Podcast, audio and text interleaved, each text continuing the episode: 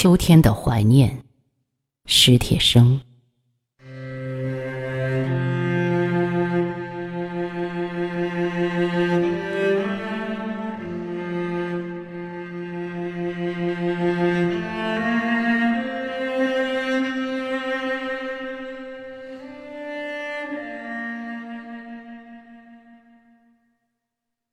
双腿瘫痪后，我的脾气变得暴怒无常。望着望着天上北归的雁阵，我会突然把面前的玻璃砸碎。听着听着李谷一甜美的歌声，我会猛地把手边的东西摔向四周的墙壁。母亲就悄悄地躲出去。在我看不见的地方，偷偷的听着我的动静。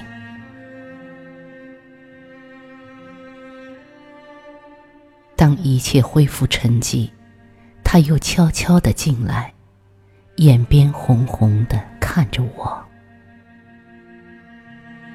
听说北海的花儿都开了，我推着你去走走。他总是这么说。母亲喜欢花，可自从我的腿瘫痪后，她侍弄的那些花都死了。不，我不去。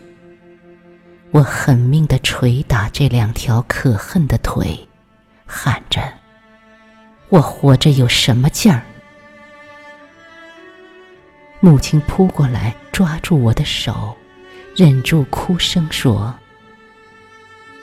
咱娘俩在一块儿，好好活，好好活。可我一直都不知道，他的病已经到了内部田地。后来妹妹告诉我，她常常肝疼的整宿整宿翻来覆去，睡不了觉。那天我又独自坐在屋里。看着窗外的树叶刷刷啦啦的飘落，母亲进来了，挡在窗前。北海的菊花开了，我推着你去看看吧。他憔悴的脸上现出央求般的神色。什么时候？你要是愿意，就明天。他说。我的回答已经让他喜出望外了。好吧，就明天。我说。他高兴的一会儿坐下，一会儿站起。那就赶紧准备准备。哎呀，烦不烦？几步路有什么好准备的？他也笑了，坐在我身边，絮絮叨叨的说着。看完菊花，咱们就去仿膳。你小时候最爱吃那儿的豌豆黄儿，还记得那回我带你去北海吗？你偏说那杨树花是毛毛虫，跑着一脚踩扁一个。他忽然不说了。对于跑和踩一类的字眼儿，他比我还敏感。